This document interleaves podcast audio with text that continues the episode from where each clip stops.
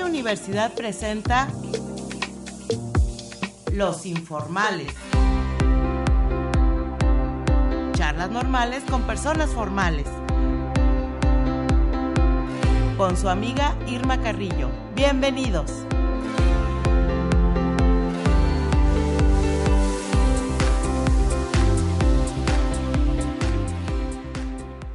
¿Qué tal? Buenas tardes a todos los amables radioescuchas que nos acompañan en esta primera edición de Los Informales.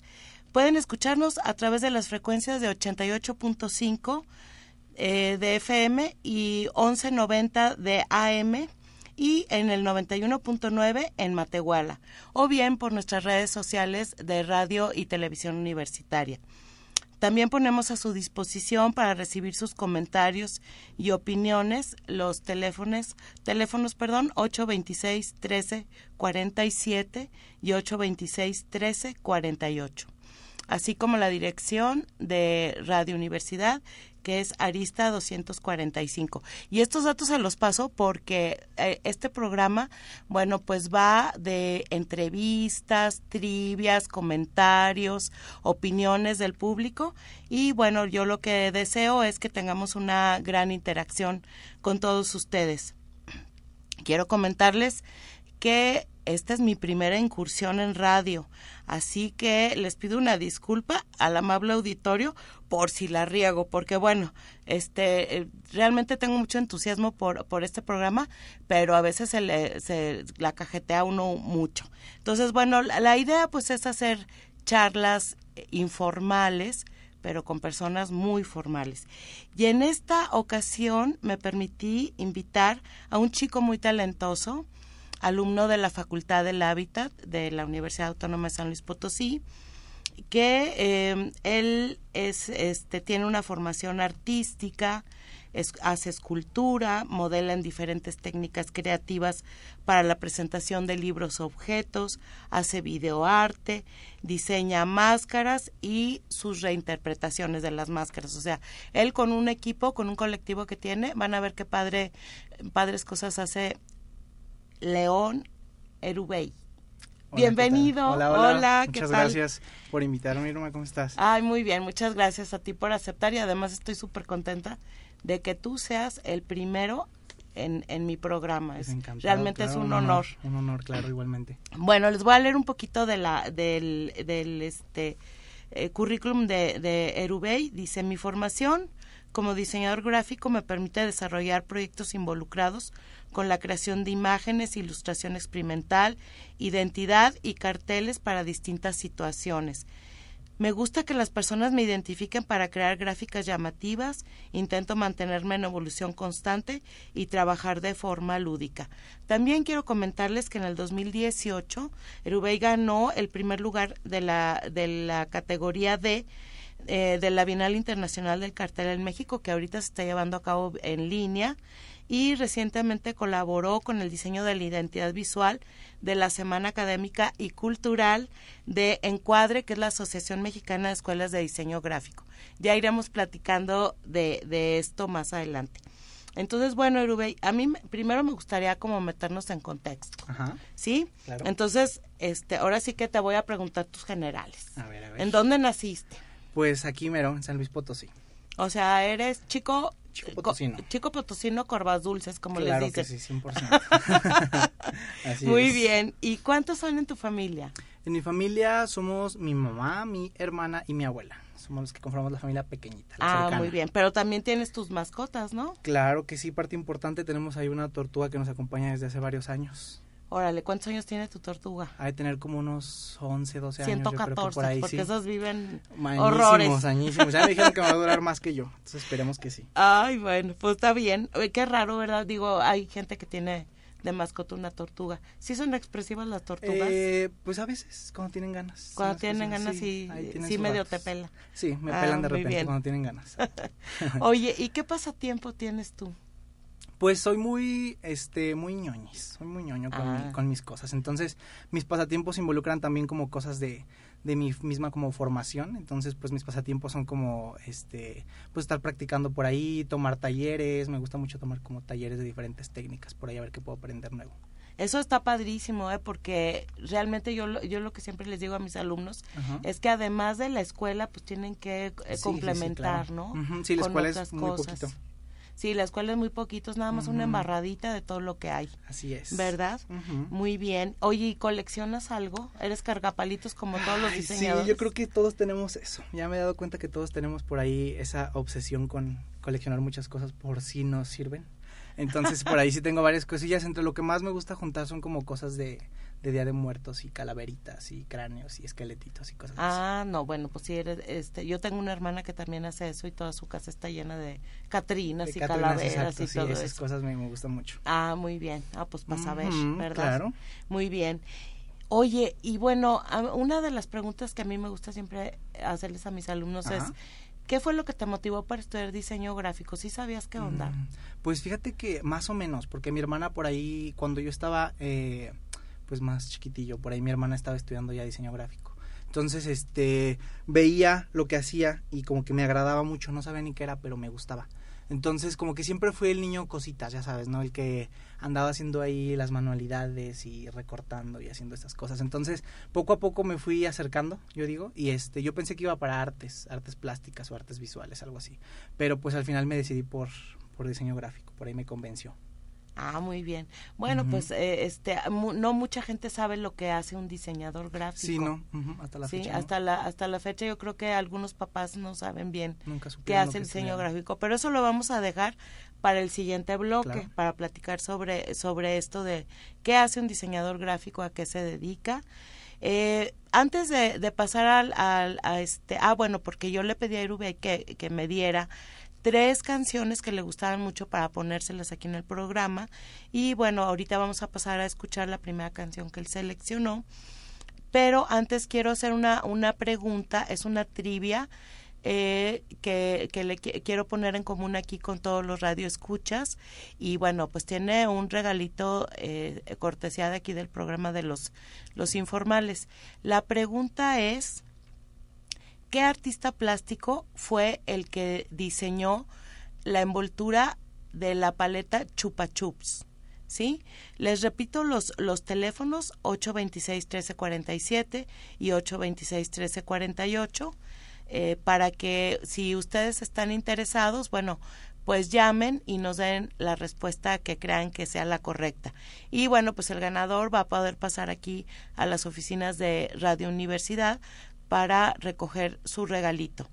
Y bueno, vamos a pasar entonces al primer bloque de, de música, que es este una pieza que se llama Isabela. Isabela.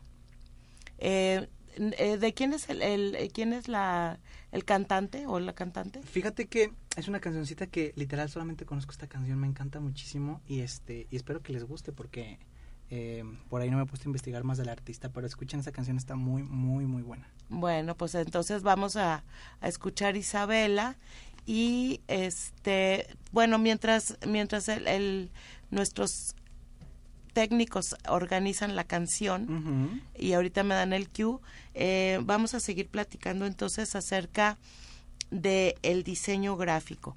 ¿Tú cómo definirías esta esta profesión? Yo creo que esta profesión se puede definir como eh, es la herramienta que facilita a todo el ser humano, a la vida. Yo creo que eh, mientras más te adentras en el diseño gráfico te puedes dar cuenta de las posibilidades que tienes como diseñador. Entonces siento que nuestra tarea es esa, hacerle o la vida más fácil o más difícil, porque a unos diseñadores les encanta dificultar las cosas. Entonces, pues ya dependiendo. Había, de había una película, ahorita me acordé de una película que se llamaba Un día sin mexicanos. Ajá. Sí, te- no sé si tú la llegaste No la a ver, visto, en donde, no, bueno, no. hay, hay un rollo de que todos los mexicanos en Estados Unidos desaparecen. Y yo me pongo a pensar, ¿qué pasaría Sí, un día sin diseño? Pues, Sin diseño gráfico específicamente. Digo, ya no hablemos de todos los de demás todo el diseños. diseño, ajá. De entrada no estaríamos en este espacio. Claro.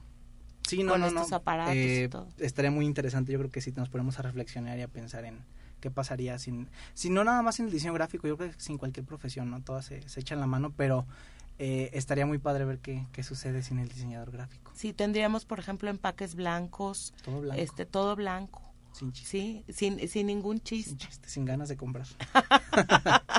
sí, ¿verdad? El Sí, diseño no. gráfico además pues te tiene que seducir.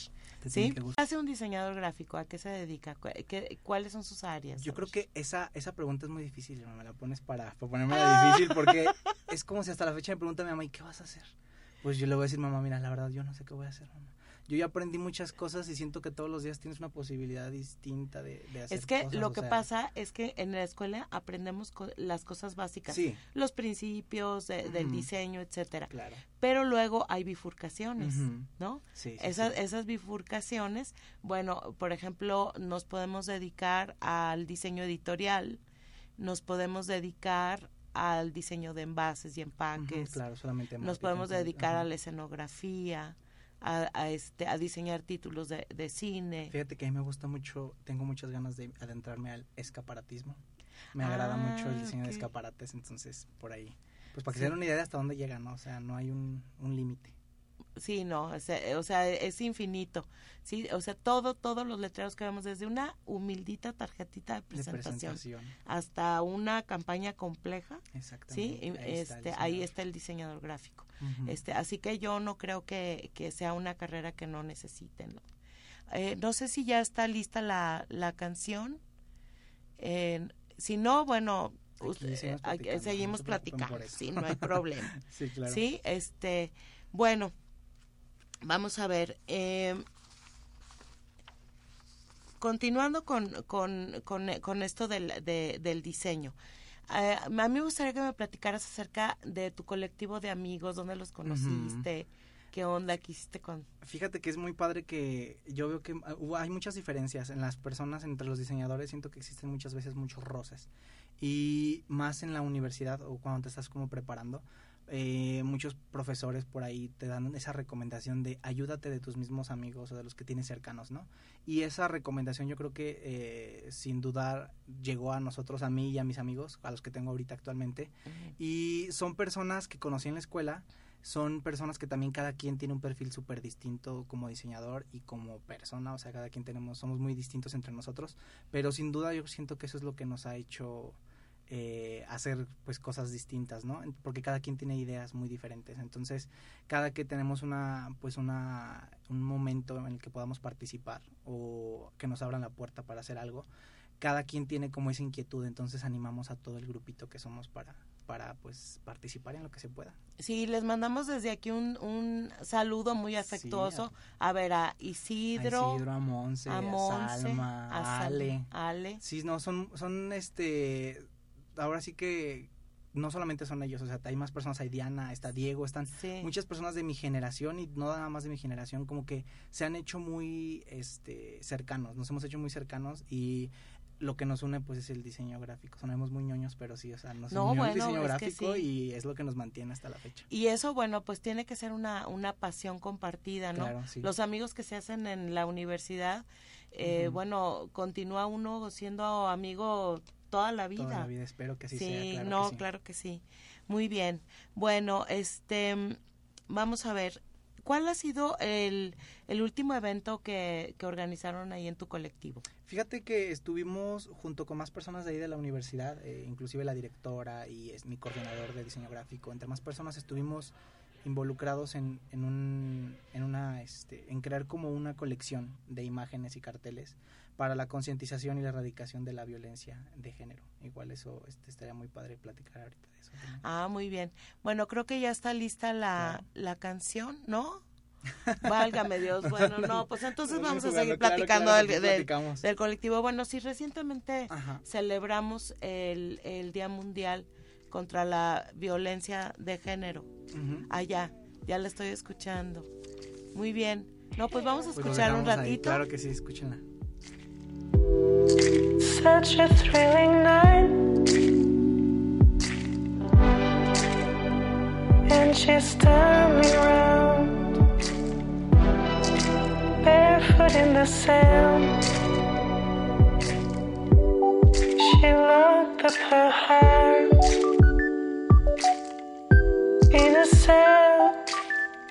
she's got it. And God without the key.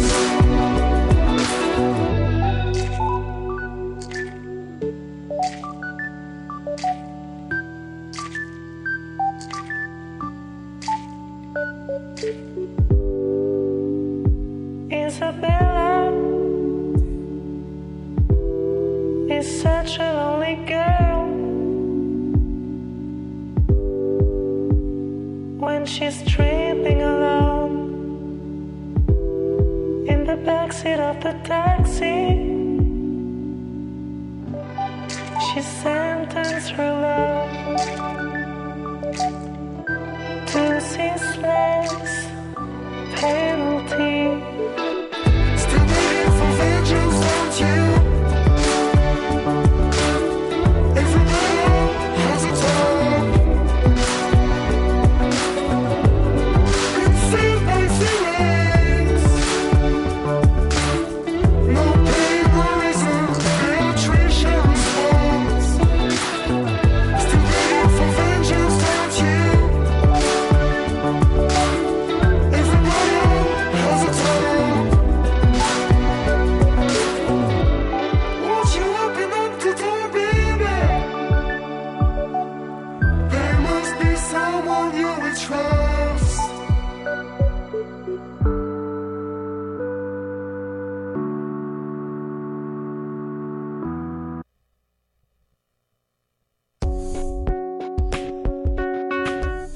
Interfolia, libros y páginas sueltas.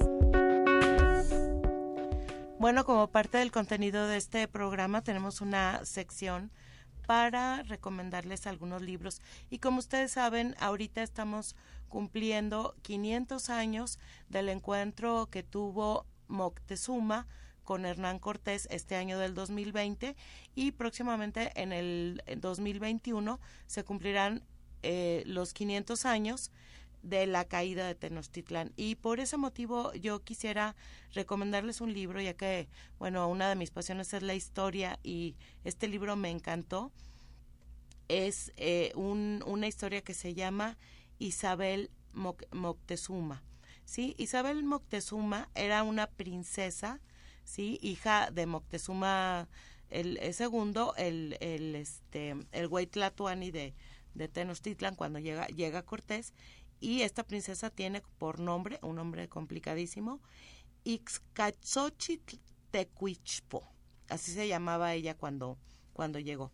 Entonces, eh, cuando llega Hernán Cortés y se pone en contacto con Moctezuma, sí, lo que hace Moctezuma, pues es que le, le este, después de, de que se casó ella con Cuitláhuac y con Cuauhtémoc, que fueron los últimos dos Huaytlatoani de Tenochtitlan, finalmente Hernán Cortés, ya caída la, la, la gran Tenochtitlán, la bautiza a, a, a, este, a esta princesa, la, la bautiza como Isabel Moctezuma y fue tratada este como doña por su origen noble, ¿no? O sea, eh, Hernán Cortés sí reconoció la nobleza de, de este de Isabel Moctezuma. Entonces, bueno, eh, Cortés le, le da la encomienda del señorío Tlacopan y finalmente, eh, este, pues ella tiene varios hijos, ¿sí? Realmente la historia de ella es una historia pues de, mucho abuso, de, de, pasarla de manos de un hombre a otro, de que hicieron con ella lo, lo, lo que quisieron, pero al final, eh, bueno, ella heredó muchas tierras, sí, falleció en julio de 1550 y al momento de su, de su muerte era una mujer muy rica, noble, cristiana, influyente y respetada por la sociedad. Poco quedaba ya de esa antigua princesa mexica en la, de, en la noble dama eh, novohispana, ¿no? Es, este es un claro ejemplo del duro proceso de mestizaje que sufrió esta tierra con la llegada de este conquistador europeo. Y bueno, pues no sé si va, vamos a corte, ¿sí? Vamos a corte y regresamos. Gracias. Bueno, regresamos para seguir platicando con León Rubey. Eh, lo que les quería decir es que no se les olvide la, la pregunta, ¿sí? ¿Qué artista plástico fue el que diseñó la envoltura de la paleta Chupa Chups?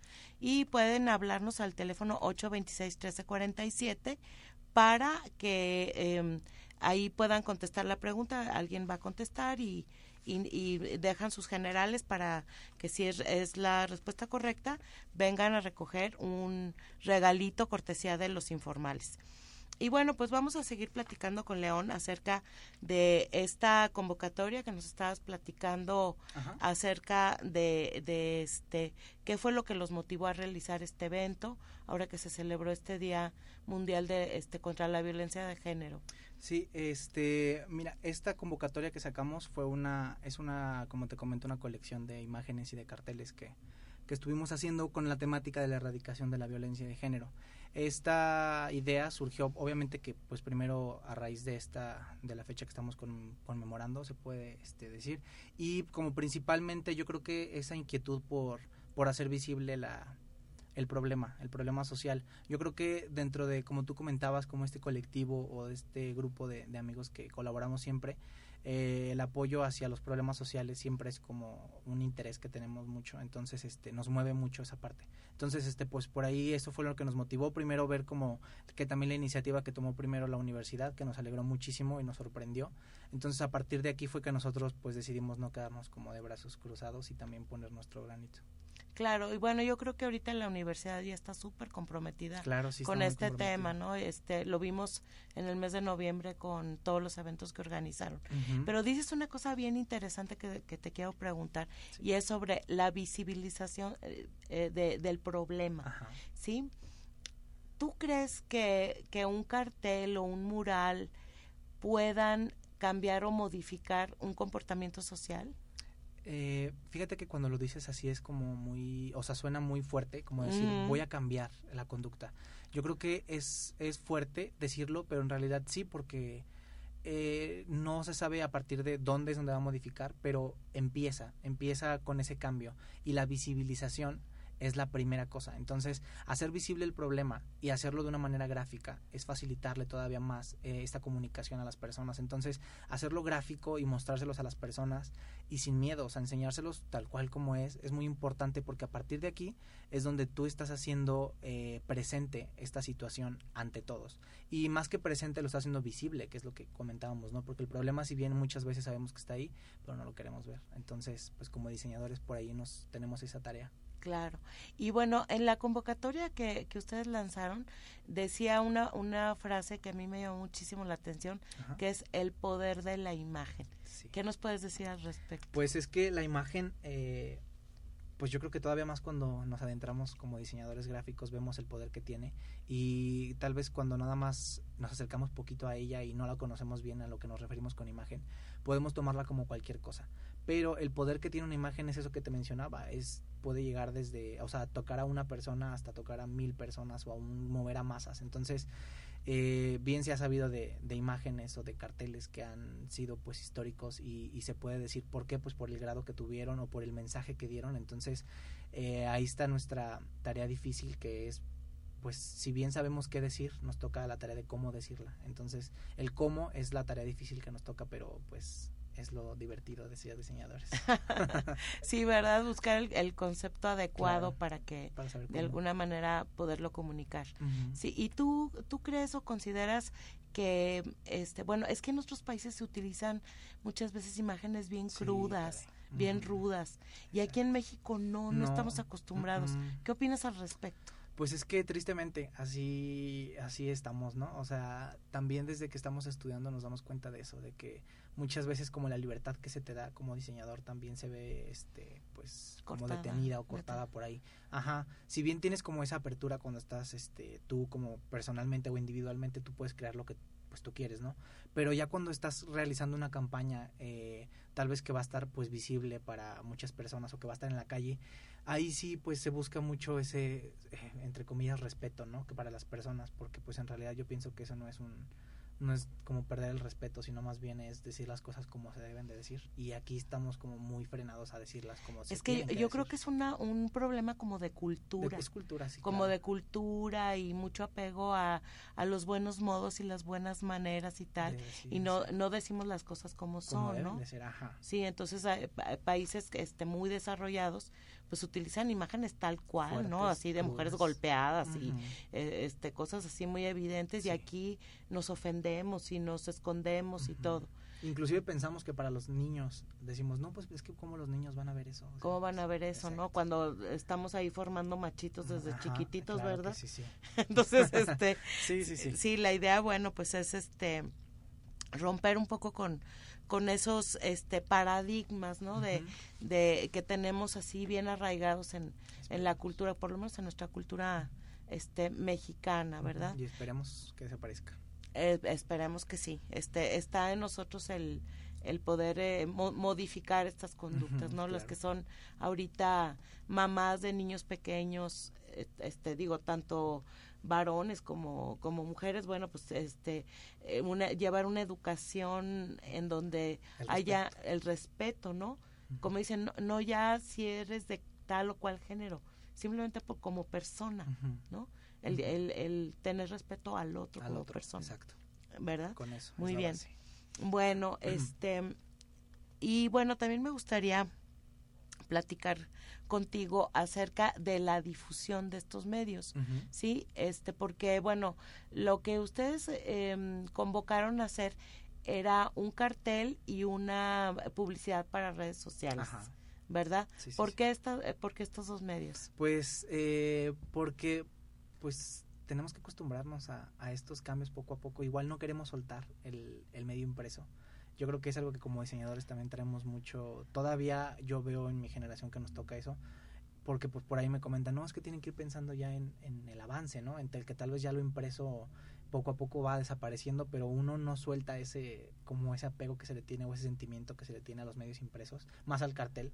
Entonces pedíamos por ahí que fuera como la versión para imprimir y la versión para digital, porque pues sin duda este pues las redes sociales son las que están moviendo ahorita a todo el mundo, entonces tenemos que aprender a movernos con ellas. ¿Y tú crees que vayan a, a morir los, los medios impresos? Fíjate que siento que no y espero que no. Espero que no mueran y pues si mueren que sean por una buena causa, ¿no? Y si van a morir que, que sea por algo mejor. Entonces, pues igual no pasa nada, pues obviamente que también es un avance que nos enriquece a todos y como diseñadores tenemos oportunidades grandísimas con, con los nuevos medios. Sí, yo creo que es, es un poco, por ejemplo, bueno, la- a las personas que nos gustan los libros, eh, por ejemplo, eh, pues no hay como tocar un, libro, de papel, ir, a- ir a comprarlo y luego eh, desenvolverlo y Olerlo. este olerlo. Ay, sí, es que el, el olor a tinta y el, el eh, ojearlo así Ajá. enfrente y, y que te llegue el olorcito del, del papel y de la Sí. tinta y todo, pues sí, es una, una sensación este casi Comparable. casi sensual, ¿verdad? Sí, claro. Podríamos decir, ¿sí? Este, y yo, bueno, tengo la experiencia de de, de usar este multiplataformas. Ajá. Sí, por ejemplo, escucho libros, leo libros digitales y leo libros de papel. ¿sí? Este, y en las tres plataformas diversas, este, ya sea el libro impreso auditivo o, o leído en- sobre una tableta, las tres requieren de nuestra atención, de Sí. nuestra puesta de atención, porque a, a pesar de que se piensa que, bueno, el, el libro audible es, este, eh, podría ser así como que te están contando un cuentote, ¿no? ajá. Así. También se, re- se requiere de esa, de esa, atención. sí, claro, dedicarle el tiempo atención. que debe y yo creo que también este cada uno trae experiencias distintas, ¿no? Entonces todas son enriquecedoras. Sí, claro. Sí, sí, sí. Y bueno, este, eh, ¿consideras que el, que, el, que el medio impreso todavía puede, de alguna manera, eh, contribuir a una campaña, por ejemplo, en, en donde se apueste por lo digital? ¿Crees Pues- que conocemos bien ese tipo de medios? Pues siento que sí, o sea, si se le conoce bien, también se va a saber en qué momento usarse. Entonces, obviamente que no nos vamos a, a por más apego que se le tenga al medio impreso, pues no vas a proponer un medio impreso cuando eh, la audiencia no lo necesita.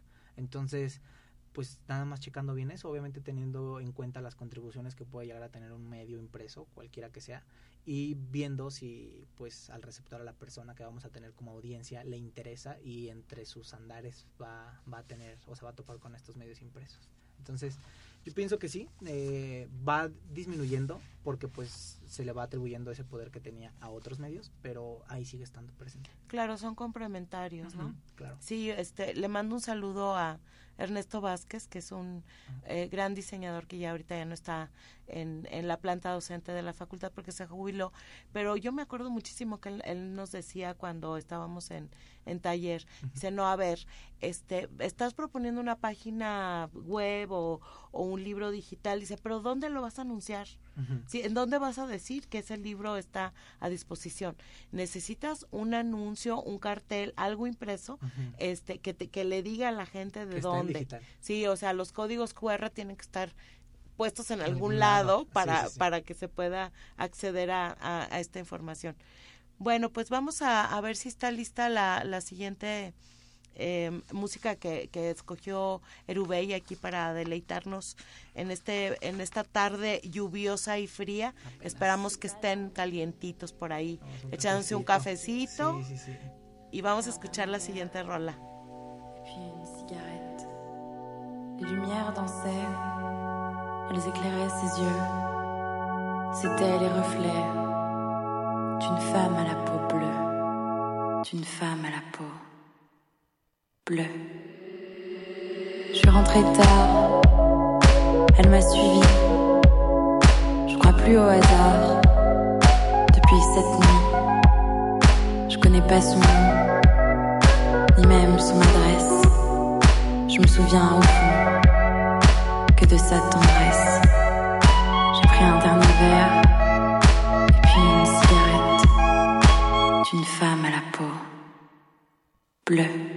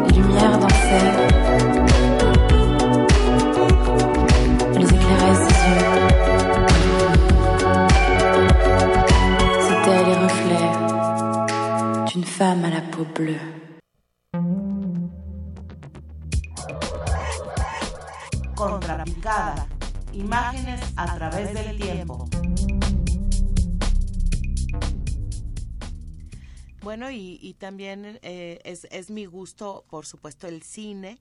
Y dado que hemos estado platicando acerca de esta convocatoria de, de eh, en contra de la, de la violencia de género, eh, yo quiero eh, platicarles de una película que a mí en lo personal me impactó muchísimo y que eh, este fue, digamos que filmada para recordar y homenajear a las mujeres que han sido víctimas de violencia. Esta película es de del 2013. Yo les voy a estar recomendando películas viejitas que a mí me han este, gustado mucho y que yo creo que es muy padre retomarlas para porque realmente no han perdido actualidad. Se llama Te doy mis ojos. Es una película española, como les digo, del año 2003 y la directora es Isiar Boyaín. Además, esta película en su momento ganó un premio Goya, que ustedes saben que es el, el, el máximo galardón que se da en España para el cine. Y el argumento de que va, bueno, pues Pilar es una víctima de violencia de género que intenta rehacer su vida y empieza a trabajar como cajera de visitas turísticas en la iglesia que alberga el cuadro El entierro del conde de Orgaz. Seguramente algunos de ustedes ve- verán- vendrá a su memoria esta pintura. A través de su nuevo trabajo comienza a relacionarse con otras mujeres, mientras Antonio, su marido, emprende su busca y su recuperación. Ya saben, prometiendo cambiar y buscar ayuda con un psicólogo. Pilar, este, pues dice sí, te voy a dar otra oportunidad con la oposición de su hermana, que es incapaz de entender su actitud. Como sabemos, eh, quien está dentro de una relación de violencia normalmente no ve o no quiere ver lo que los demás desde fuera estamos viendo como una cosa obvia. A pesar de los esfuerzos de Antonio por seguir los consejos de la terapia, su personalidad violenta y sus inseguridades le pueden y acaban desnudando y humillando públicamente en, un balcón a su mujer. O sea, acaba él burlándose de ella, desnudándole en un balcón y demás. Eh, me voy a permitir decir este algunas palabras de esta directora Isiar Boyain. Se te doy mis ojos cuenta la historia de Pilar y Antonio, pero también de quienes los rodean, una madre que consiente, una hermana que no entiende, un hijo que mira y calla, unas amigas, una sociedad y una ciudad como Toledo que añade con su esplendor artístico y su peso histórico y religioso una dimensión más a esta historia de amor, de miedo, de control y de poder. La directora, Isiar Boyain, quería hacer una película sobre el tema de la violencia de género porque le interesaba conocer la respuesta a una serie de preguntas sobre el tema fundamentalmente ¿por qué una mujer aguanta una media de 10 años junto a un hombre que la machaca? ¿Por qué no se va? ¿Por qué no solo no se va, sino que incluso algunos aseguran seguir enamoradas de, de, de estas personas, ¿no? Y bueno, yo este, me supongo, ¿verdad? Nosotros no tendemos mucho a hablar sobre la violencia al género femenino, pero pues también lo hay para el género masculino, evidentemente, ¿no? Claro. Boyain llega a la conclusión de que una de las razones primordiales es que muchas mujeres mantienen la esperanza de que su maltratador cambie. Entonces se da cuenta de, de lo poco que saben acerca del perfil del maltratador.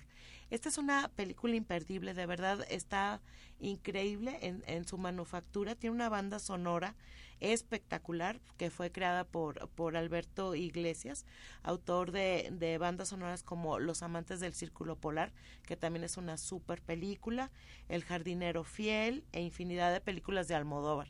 Entonces se las recomiendo muchísimo, yo creo que la pueden encontrar pues en diversas plataformas, no sé si está en Netflix, pero igual en, en YouTube ya ven que ahí se encuentra todo, De todo, todo, todo. Sí, exactamente. Bueno, pues vamos a seguir platicando con, con este Rubey. Y bueno, pues este preparé.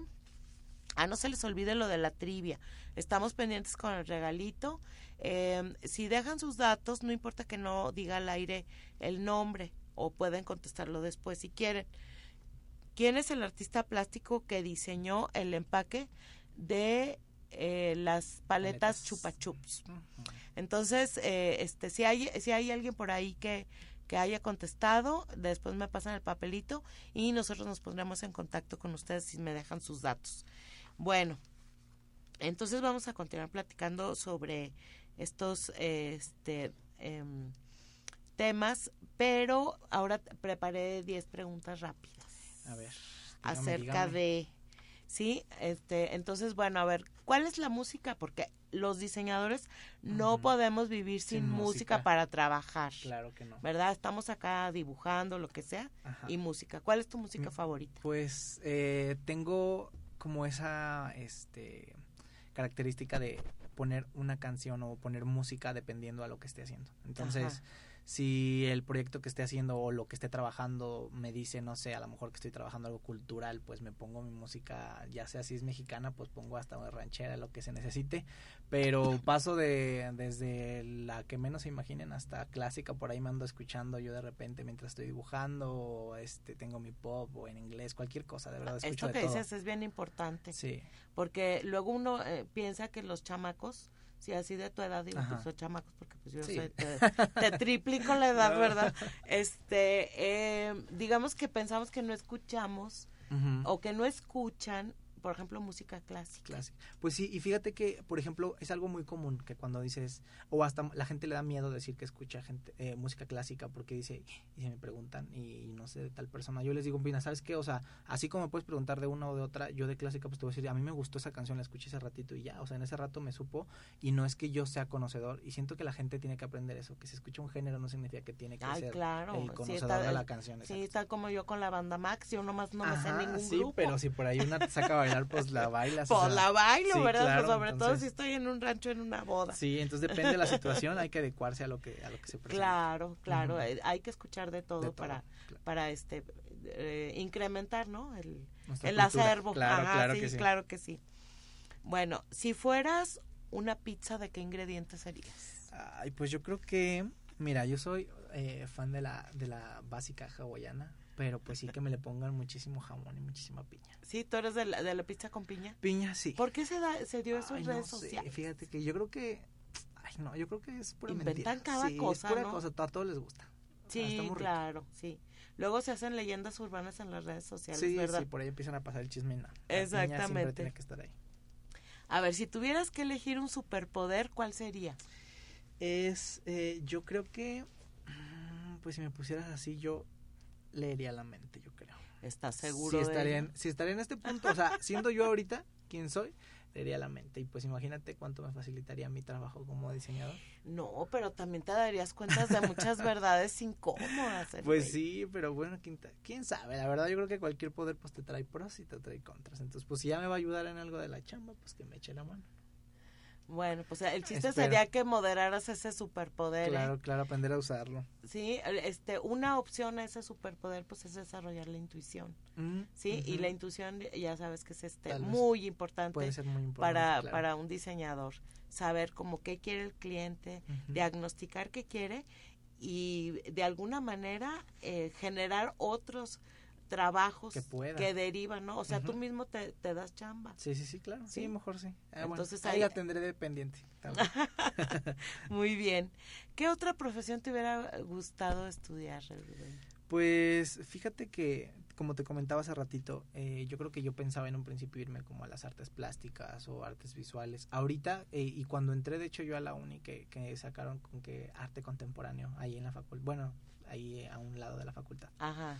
Pues yo le pensé mucho para, para hacer mi cambio y dije, ¿y si me cambio tal vez, o a lo mejor no, o sea, me quedé mucho pensando y ahorita yo creo que es una opción que tengo y probablemente me gustaría entrar en algo de arte, todavía no sé en qué parte, pero algo de arte me gustaría mucho. Lo maravilloso de nuestra disciplina es que es este coteja perfectamente. Sí, tienes el sin, inicio. sin ser eh, estas dos eh, disciplinas idénticas porque la- las intenciones y los resultados son son, dif- distintas, son claro. diferentes, ¿sí? Eh, definitivamente, bueno, pues es algo que se complementa, ¿no? Sí, digo, tenemos arquitectos que hacen diseño gráfico, diseñadores gráficos que hacen planos, Artistas que hacen diseño artistas que hacen diseño gráfico, como el de nuestra trivia de hoy. Entonces, pues realmente eh, eh, tenemos un, un panorama muy amplio. Muy grande, claro. Pero no te hubiera gustado estudiar otra cosa así como antropólogo o Pues alguna onda así? yo creo que por ahí me hubiera agradado algo tal vez de psicología, pero le pienso mucho porque también no sé, o sea, yo siento que lo mío, lo mío es andar este haciendo y deshaciendo y el psicólogo no me permitiría mucho hacer eso. Entonces, yo creo que no me no me veo sentado este Escuchando los traumas de otros. No, con los míos tengo ahorita. Entonces, yo creo que mejor acá le sigo yo a esto. Bueno, muy bien. Ajá. No, yo creo que estás en el lugar correcto. En el lugar ¿sí? indicado, creo que sí no me equivoqué. Si pudieras cenar con un personaje histórico, ¿quién sería? Híjoles, pues Yo creo que si tuviera chance, pues ahí escogería a dos personas, invitaría a, dos personas. Y yo creo que sería, si hablo como del lado artístico, me gustaría invitar a Basquiat. Y, pero también me gustaría escuchar por el otro lado a Ana Frank. Y yo creo que les preguntaría cosas muy distintas a cada uno. A ver, ¿qué le preguntarías a Ana Frank, por ejemplo? Pues fíjate que sonará chistoso, pero ahorita yo creo que nos ayudaría escucharla y saber, oye, a ver, cómo, cómo, ¿Cómo pasaste ese ese, esa actitud y ese ánimo de, de pensar de esa manera aún estando en esas condiciones en las que estabas. Y yo creo que esa sería la clave para ahorita o lo que necesitamos escuchar, tal vez para darnos algo de esperancita. Sí. Claro. Sí, claro, no, síganse cuidando mucho Sí, todos sí, los sí. radioescuchas porque de veras que está, está la situación fuerte. bien fuerte. ¿Y a Basquiat qué le preguntarías? Híjole, pues por él me iría por el lado, eh, una vez leí algo muy interesante de cuando, cuando veía de su biografía y, y me llamó mucho la atención esa terquedad que tenía él y que la hacía muy eh, visible. El- esas ganas que tenía como él de sobresalir y él lo decía como de ser famoso, ¿no? Él en su papel, ¿no? Obviamente yo tendría como la inquietud de saber cómo, eh, pues cómo hacía, ¿no? O sea, qué, qué tuvo que hacer, qué pasos tenía que seguir él para día a día para llegar a donde llegó, porque en realidad pues llegó a donde quiso. Entonces, este, pues yo creo que le preguntaría eso, ¿no? Como de qué manera yo Y tuvo una vida muy corta, ¿verdad? cortita, claro, creo Sí. que fueron 22 o 23 años. Sí, no, no, no, fue, se, se murió jovencísimo, Sí. pero fue muy productivo. Ujú. Busquen a es- realmente su obra es bien interesante. Muy buena, sí, Sí, claro. es muy buena. Bien, em, la película icónica en tu vida, o sea, algo así que te que digas, híjole, esa película. Fíjate que hay una película que, que vi, pues la verdad no me acuerdo cuántos años tenía, pero la vi por ahí en la, en la casa de mi abuelita. Y pues de esas películas que pasaban en los canales, este, pues que nadie ve, que están ya bien pasaditos. Y, y la película era la de, este, me parece que era Veneno para las Hadas, o Polvo para las Hadas. Ah, sí, de- Creo es una Veneno. película mexicana Sí. de miedo. Ajá, sí, como- Ay, sí, no. según vea de miedo. Porque Sí, es con esta niña rojo, ¿no? Creo. ni es, sé ¿no? quién era, porque ni me te juro que yo la vi una vez y hace poquito la vi, yo creo que la volví a ver en la tele, de hecho. Mm. Y cada que me acuerdo así digo, la voy a volver a ver y nomás no la busco. Pero esa película, yo creo que cuando la vi, me hizo como sentir, no era como miedo, sino que me llamaba mucho la atención como la imaginación que tenían las niñas para llegar hasta esa situación en la que llegaban. Por ahí no les cuento, pero véanla, está muy interesante y está, pues está buena la manera en que pues tomaron ellos el terror. Bueno, fíjate que la voy a volver a ver porque yo la vi hace muchos, muchos años. Bueno, no tantos, más o menos. Quiches. y Sí, está muy este, buena. y sí, bueno, pues este, hay que, hay que retomar películas viejitas. Yo por eso ando recomendando películas sí, viejitas. hay que, hay que ver películas. Sí, aunque bueno, digo del 2003 y a mí, a mí yo vivo este ACDC, es antes de la computadora y después, de la, computadora, ¿eh? Y eso no se le hace pasadito. No, pues 2000, no, pues no, o sea, No, no, y, ustedes, este, no, hombre, es viejísima, es del 2018 y uno así de, ay, válgame es Dios. bien pasada, ya no. Sí, no, no, no. Sí, la, el, el tiempo eh, se empieza a, a diluir entre más Muy años rápido. pasan. Sí. Bien, este, ¿cómo te describir, te describirías tú con tres adjetivos? Este, pues, espero no equivocarme, pero yo creo que eh, espero que todas las personas me tomen como eficiente y yo me siento eficiente. Bien. Eh, porque me desespera mucho las personas que, que son calmudas y que están todo el tiempo como... Ay, Eso es buen, Sí. buen, este, Espero. eh, sí. sí, sí, sí. Pero eso mismo también me trae otra cosa que yo creo que es ser impaciente. Soy una persona que quiere todo este muy rápido y si quiere algo hoy lo intenta conseguir hoy y si no vaya ando de malas. Entonces, espero que no. Espero que no, pero sí es eso. Yo creo que impaciente. ¿Y qué, y qué otra? Y, y por último, y algo que me ayuda a todo eso a contrarrestar, yo creo que el optimismo. O sea, también soy una persona que Ah. si no lo pudo, bueno, ahora sí me enojo, pero conmigo y órale, vamos por lo demás. Ajá. Muy bien. Bueno, pues, este, la última. Ajá. ¿Perros o gatos? Yo creo que gatos. A ver, ¿por qué? Gatos, gatos. Pues porque es que ay, de repente los perritos me fastidian. Son muy bonitos, pero pues nomás para acariciarlos un ratito y ándale, vámonos. Pero los gatitos pues me agrada que, que sean como muy muy ellos, ahí andan en su papel. Ah, sí. y yo- aparte me gusta su actitud. Somos del mismo equipo. Yo Sí, también sí, soy gatuna. Me, Sí. me encantan los gatos también. Sí, ahí se andan cuidando solos. Sí, sí, solos. es lo bueno que los dejas ahí, ¿no? Y- Y no se nos van. sí. Bueno, pues estamos a punto de terminar el, el programa. Yo quiero agradecerle a, a Erubey el que haya aceptado estar aquí en esta primera emisión. Espero que haya sido de, de interés de todos.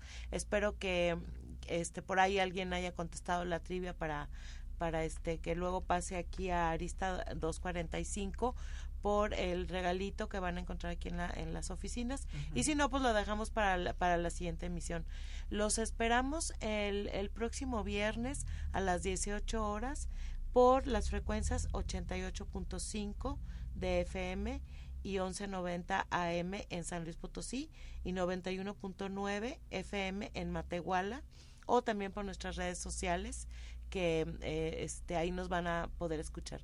Les agradezco mucho el favor de su atención y pues hasta la próxima. Cuídense mucho y quédense en casa. Muchísimas gracias. Radio Universidad presentó Los Informales. Charlas normales con personas formales. Con su amiga Irma Carrillo. Bien, hasta la próxima.